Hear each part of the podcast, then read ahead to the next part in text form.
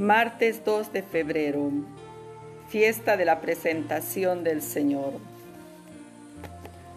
Evangelio de Lucas capítulo 2 versículo 22 al 32.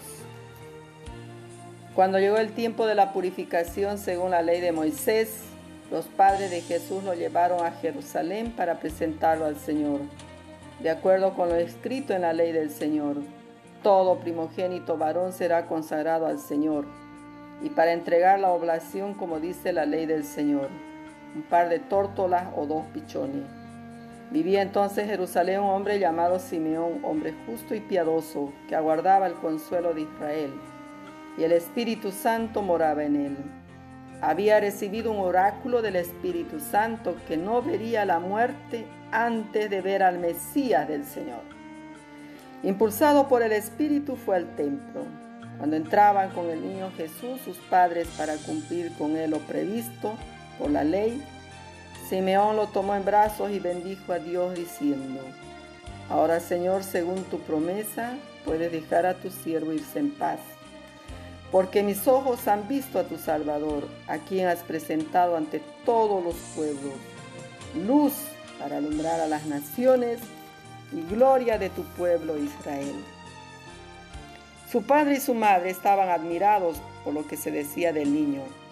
Simeón los bendijo diciendo a María su madre, mira, este está puesto para ser, para muchos en Israel, caigan y se levanten.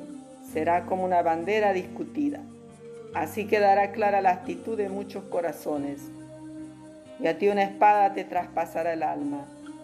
Había también una profetisa Ana, hija de Fanuel, de la tribu de Aser. Era una mujer anciana.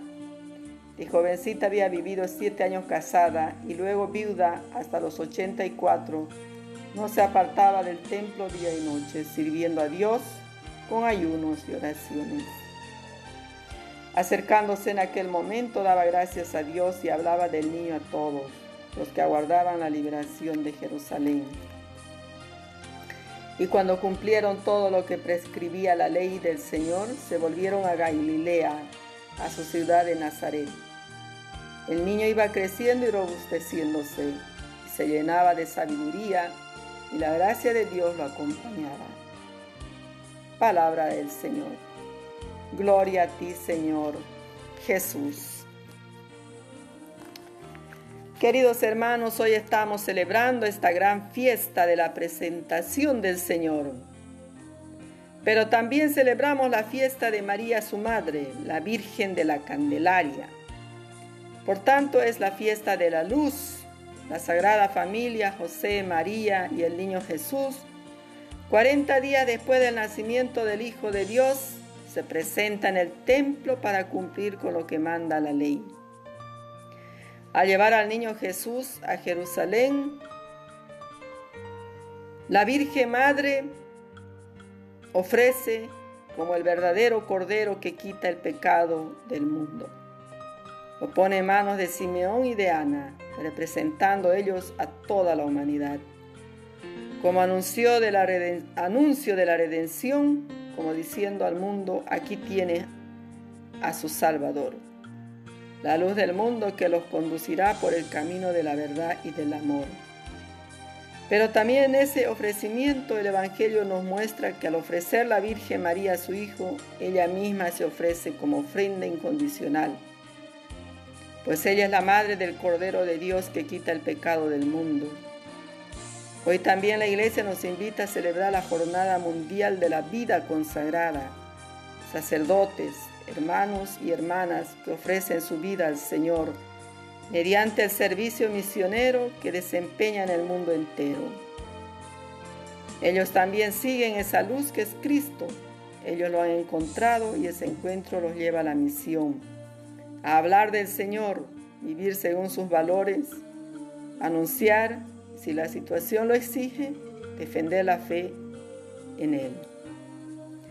Que la Virgen de la Candelaria nos haga verdaderos misioneros comprometidos con Jesucristo, con la iglesia y con nuestra comunidad cristiana. Queridos hermanos, hoy oremos por todos los consagrados, consagradas del mundo entero. Especialmente les pido sus oraciones por mí, sierva del Señor, para que Dios me done la gracia de seguir anunciando su palabra, su mensaje, me done salud, fortaleza de cuerpo y espíritu. Señor Jesús, ilumina toda nuestra vida y bendice especialmente a todos aquellos que han consagrado su vida entera a tu servicio, Señor. Bendice a todos aquellos jóvenes, señoritas, que sienten esta llamada a servirlo. Que Dios inunde su corazón con esa luz y haga brillar en ellos la vocación a seguirlo y sepan responder con ese sí generoso yendo tras el Maestro. Que Dios bendiga en esta jornada y muchas felicidades a todos los consagrados y consagradas del mundo entero. Que Dios los bendiga con abundantes vocaciones. Que Dios les bendiga con todo ese amor de Padre.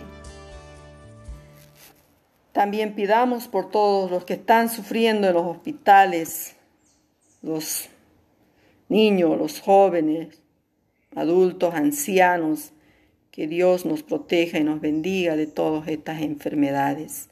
Les saludo con todo mi cariño en el Señor, con un fuerte abrazo, hermana María.